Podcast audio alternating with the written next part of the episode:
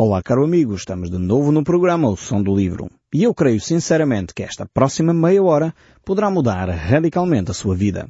Pois Deus quer falar consigo, mesmo depois de desligar o seu rádio. Eu sou Paulo Chaveiro e nós hoje estamos de volta à primeira epístola do apóstolo João.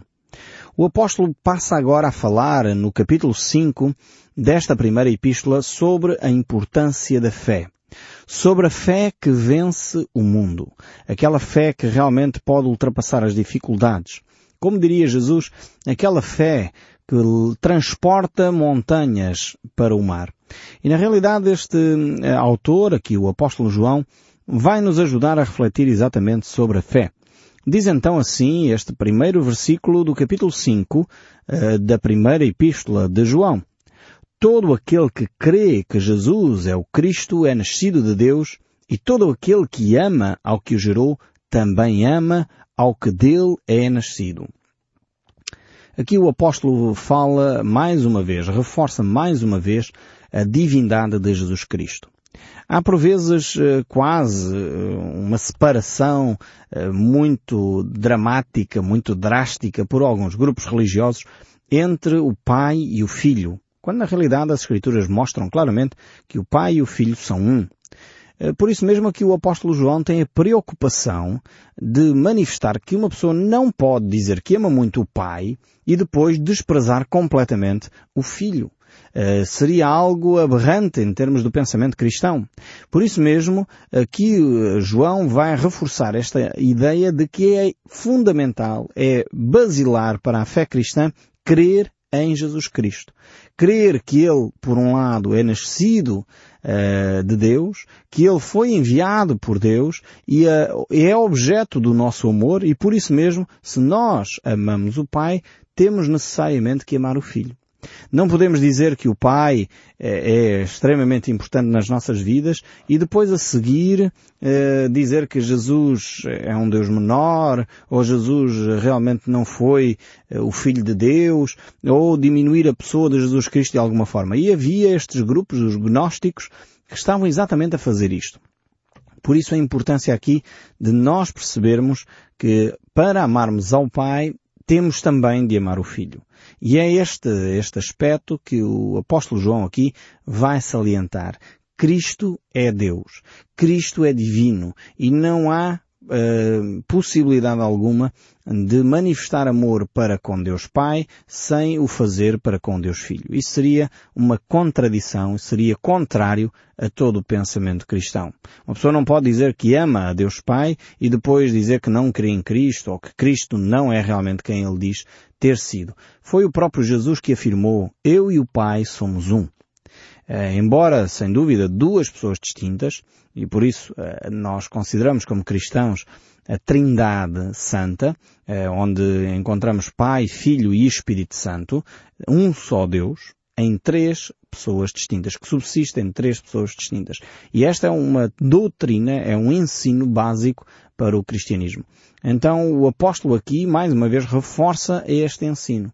E ele quer condenar essa heresia que muitas vezes os gnósticos levantavam de que Jesus Cristo, eh, por um lado, ou era eh, só divino ou era só homem. Este era o problema dos gnósticos. Eles tinham estas duas fações dentro do gnosticismo em que havia uh, grupos que sobrevalorizavam a divindade de Cristo, desprezando a sua humanidade, e outros uh, só focavam sua atenção na humanidade de Cristo, desprezando assim a sua divindade. Ainda hoje, uh, infelizmente, encontra-se estes laivos desta, destas doutrinas em muitas comunidades, que têm este hábito ou de desprezar a Cristo, ou desprezar a sua divindade, ou desprezar a sua humanidade é o equilíbrio uh, na compreensão destes aspectos uh, de Jesus Cristo que nos faz ter uma doutrina que seja saudável e bíblica.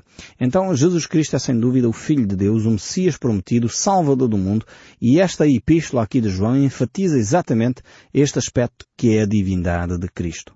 Os judeus que se diziam zelosos que se diziam servos de Deus, uh, cuidadosos e muito religiosos, eles rejeitaram a pessoa de Jesus Cristo. Eles condenaram, aliás, Cristo Jesus à cruz uh, e por isso mesmo desprezaram a Cristo.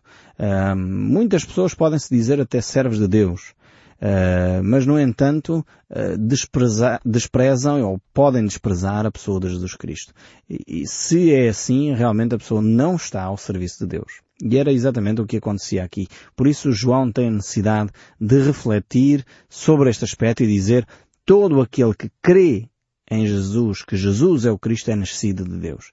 Então é este mesmo apóstolo que no seu Evangelho, agora, no capítulo 3, verso 36, quando ele diz Porquanto aquele que crê no Filho tem a vida eterna. O que todavia se mantém rebelde contra o Filho não verá a vida, mas sobre ele permanece a ira de Deus. Vemos que realmente não há uma terceira via. Neste aspecto, eh, Jesus Cristo é exclusivista, Deus é exclusivista. Eh, quem realmente quer se aproximar de Deus Pai tem de o fazer através da pessoa de Jesus Cristo. Não pode ser através de santos, não pode ser através da Virgem Maria, não pode ser através de um conhecimento uh, muito profundo das Escrituras, através de, simplesmente de estudos bíblicos. Não, temos que amar e crer em Cristo. Temos que ter essa relação com Deus desenvolvida através da oração, da leitura da Bíblia, viver no fundo na verdade, como dizia Jesus. Conhecereis a verdade e a verdade vos libertará.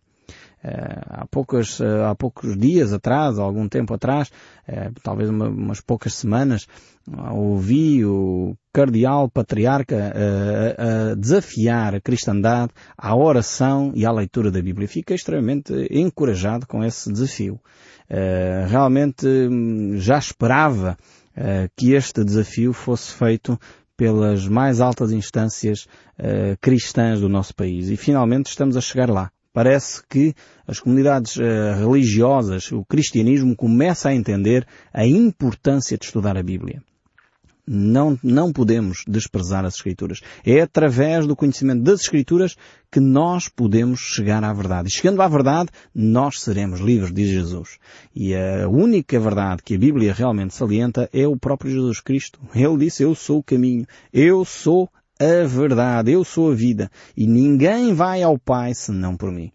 Que texto tremendo este do Evangelho de São João, que nos desafia a perceber que a verdade é Jesus. E é no conhecimento que nós uh, uh, desenvolvemos da pessoa de Cristo que nós podemos viver vidas mais saudáveis, vividas, viver vidas mais livres. Uh, porque na realidade Jesus Cristo não propôs uma religião de escravidão. Jesus Cristo não propôs um leque variadíssimo de dogmas e de cerimónias. Não, Jesus Cristo tornou a vida espiritual no mais básico e simples dos relacionamentos que o ser humano pode e deve desenvolver, que é o amor. Por isso Jesus resume toda a lei dizendo amarás ao Senhor teu Deus de todo o teu coração e amarás ao teu próximo como a ti mesmo. Estes foram os grandes ensinos de Jesus e Ele desafiou-nos a viver esses grandes ensinos, deixando-nos uh, alguns mandamentos, sem dúvida, e um deles é amar o próximo. Este é o novo mandamento que vos dou, que vos ameis uns aos outros. É um grande mandamento que Jesus nos deixa, mas uh, os mandamentos mais cerimoniais que nós encontramos nas Escrituras são dois que é o batismo e a ceia do Senhor. Ou a Eucaristia, como nós encontramos em algumas comunidades. Então, nós uh, podemos viver um cristianismo livre de dogmas, livre de, de cerimónias ocas, mas preservar os ensinos efetivos de Jesus Cristo. E então, nesse sentido, Jesus Cristo veio para nos libertar. Aliás, uh, há poucos dias estava a falar com uma senhora e ela estava a comentar um filme que tinha visto, e um diálogo interessante no, no próprio filme, que era alguém tentar desenvolver uma moral uh, numa sociedade sem que Cristo esteja presente. E, e, de facto, refletindo um pouco mais com essa senhora, estava eu e mais uma outra pessoa a refletir sobre estas questões, percebemos que, no fundo, uma moral sem os valores cristãos, sem Cristo lá no centro, torna-se uh, algo que Jesus condenou que foi a hipocrisia dos fariseus. Portanto, tentar desenvolver, uh, uh, portanto, um percurso moral de uma sociedade sem valores cristãos é, é, no fundo, desenvolver uma hipocrisia de todo o tamanho. E nós já temos sido confrontados com essa hipocrisia.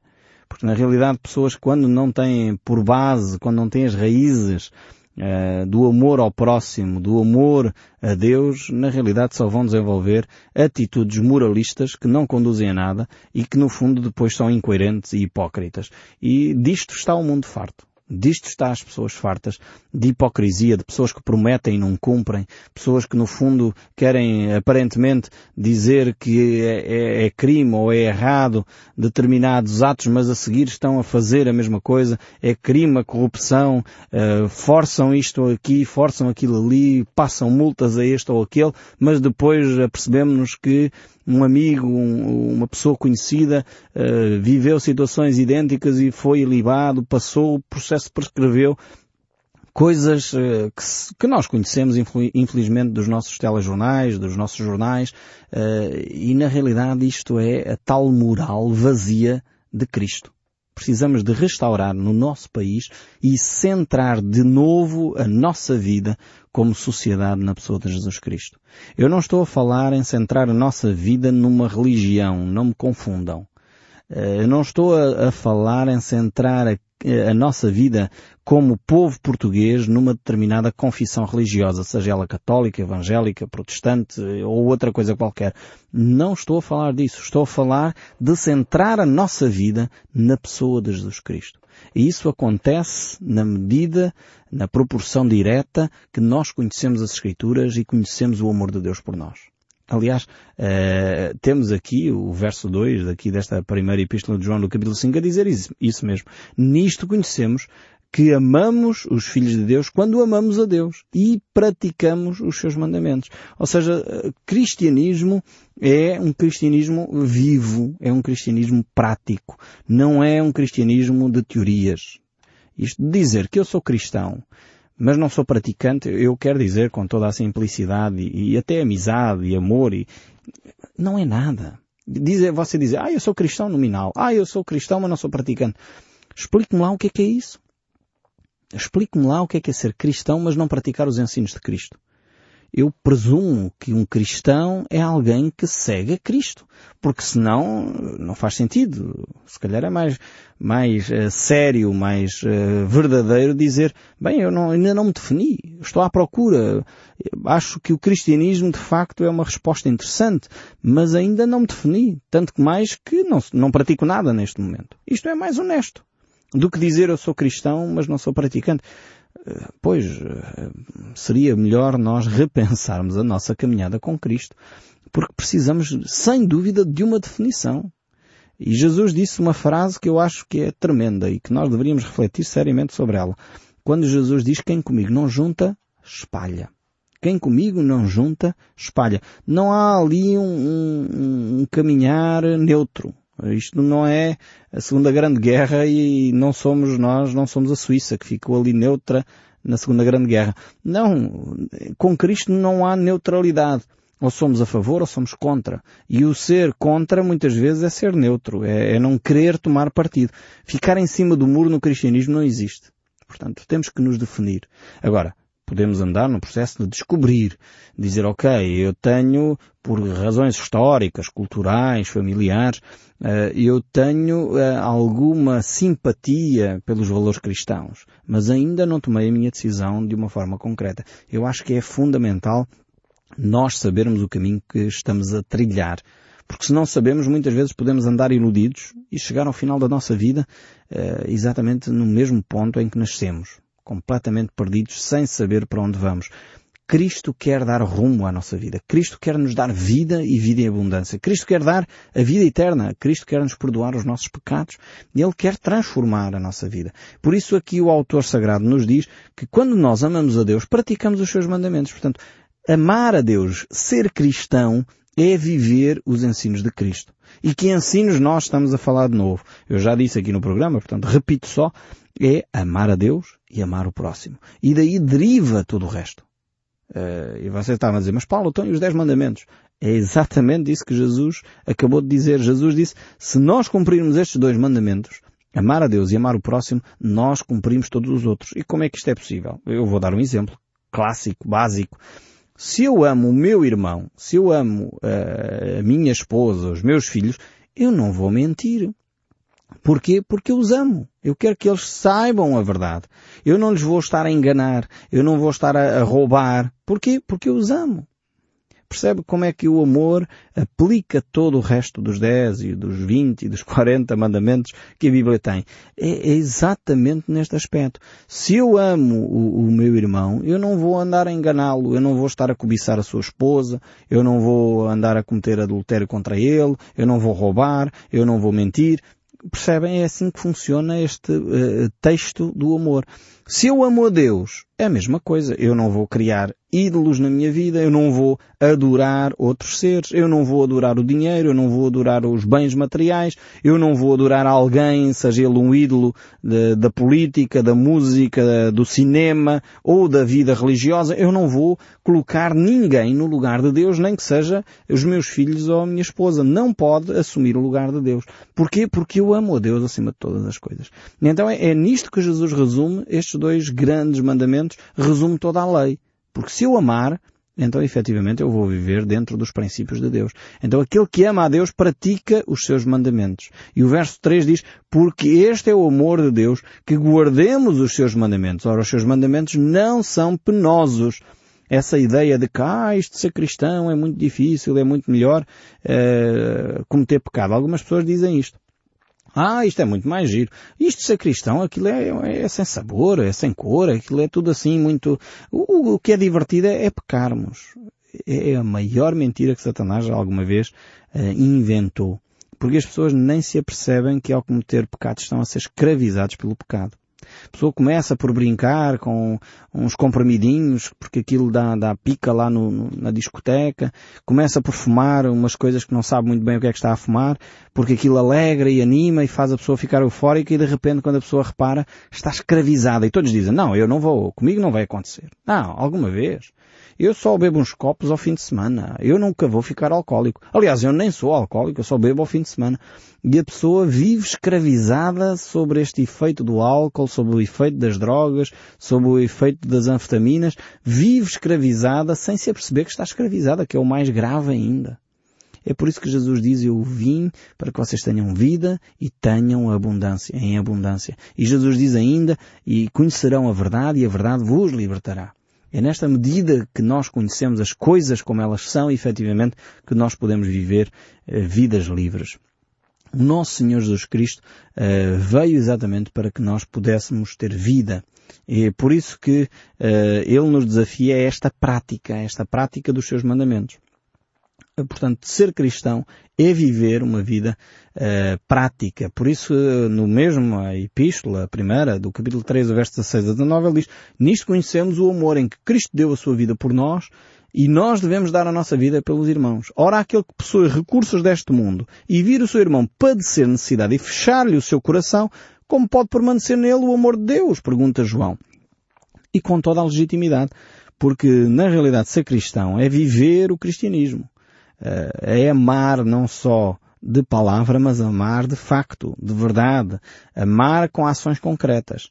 É por isso que ser cristão não pode ser simplesmente de palavra. Eu digo, ah, eu sou cristão, mas sou nominal. Não pode. Não há cristãos nominais. Nas escrituras ou a pessoa é cristã ou não é cristã. Uh, e ama os mandamentos de Deus. Uh, o salmista tinha, tem salmos tremendos, quando fala acerca dos mandamentos de Deus, e o Salmo 119 é um deles, quando diz, amo os teus mandamentos mais do que o ouro, mais do que o ouro refinado. Os preceitos do Senhor são retos e alegram o coração. O mandamento do Senhor é puro e ilumina o coração. Os juízos do Senhor são verdadeiros e todos igualmente justos. São mais desejáveis do que o ouro, são mais doces do que o mel e destilam dos favos. Além disso, para ele se admoesta e o teu servo em que guardar o grande, a grande recompensa. Vemos como o salmista deseja estes mandamentos. Os mandamentos de Deus não são penosos, não é um fardo, antes pelo contrário uma delícia que nós podemos experimentar porque ela alivia e satisfaz a nossa alma. O verso 4 aqui do capítulo 5 da 1 João ainda segue a dizer porque todo o que é nascido de Deus vence o mundo. E esta é a vitória que vence o mundo, a nossa fé. Aqui temos realmente um, texto de grande encorajamento para cada um de nós. Nós não temos que viver vidas derrotadas. Às vezes eu vejo pessoas que até alguns delas são ouvintes do, dos nossos programas, mas que vivem vidas derrotadas, estão sempre de cabeça em baixo, pensam constantemente em suicídio, estão constantemente a viver uma vida de angústia, de amargura e olham à sua volta e elas consideram-se vítimas de, do sistema, de, das pessoas. Precisamos de perceber que a vitória que vence o mundo é a nossa fé. Nós temos que alicerçar a nossa fé em Cristo Jesus e temos de viver como realmente somos filhos de Deus, herdeiros de Deus e co-herdeiros com Cristo. Nós não podemos esquecer a nossa filiação. Foi exatamente isso que Satanás tentou com Jesus Cristo. Se tu és filho de Deus, faz assim. Se tu és filho de Deus, faz assim. Ele queria pôr em causa a filiação de Jesus Cristo a Deus. E Ele quer continuar a fazer isso nas nossas vidas. Nós não podemos permitir que Satanás ganhe esta batalha. A vitória que vence o mundo é a nossa fé. É o percebermos quem nós somos em Cristo Jesus. É o nós percebermos a nossa autoridade dada por Cristo Jesus. Eu, eu lembro-me daquele episódio, não sei se você está recordado, de Davi e Golias. Davi era um pequeno homem de estatura pequeníssima e Golias um, um homem gigantesco, com cerca de 3 metros e tal, um homem experiente na guerra. Davi nunca tinha pelejado, mas Davi um homem de fé saiu àquela batalha e saiu vitorioso. Saiu vitorioso porque ele alicerçou a sua vida esta batalha na fé que há em Deus. Ele sabia que ele sairia vitorioso por causa de Deus. E poderíamos citar Jadião, por exemplo, que conquistou um exército de mais de 120 mil homens, com 300 homens apenas. Foi o primeiro Há poucos tempos estava a ver um programa no, num, num, canal de televisão sobre documentários históricos e dizia este foi o primeiro exército de tropa especial que existiu na história da humanidade. Foi o, o exército de Gedeão. Com 300 homens conseguiram desbaratar um, um exército completo. Mas não foram eles. o curioso é que não foram eles. Foi Deus que agiu. Porquê? Porque Gedeão confiou nas promessas de Deus. Leia essa história lá no Velho Testamento, no livro de Juízes, tem histórias tremendas de homens e mulheres de fé que viveram e de, decidiram, no fundo, depender de Deus e por isso alcançaram vitórias tremendas. Esta é a vitória que vence o mundo, a nossa fé. E o verso 5 diz, quem é que vence o mundo, senão aquele que crê ser Jesus, o Filho de Deus? Mais uma vez, aqui o autor sagrado nos mostra a importância de alicerçarmos a nossa fé na pessoa de Jesus Cristo. E eu espero sinceramente que você o faça também para si, na sua vida, e que Deus o abençoe ricamente. Continue a ouvir o som deste livro. Até ao próximo programa, nós voltaremos a estar juntos.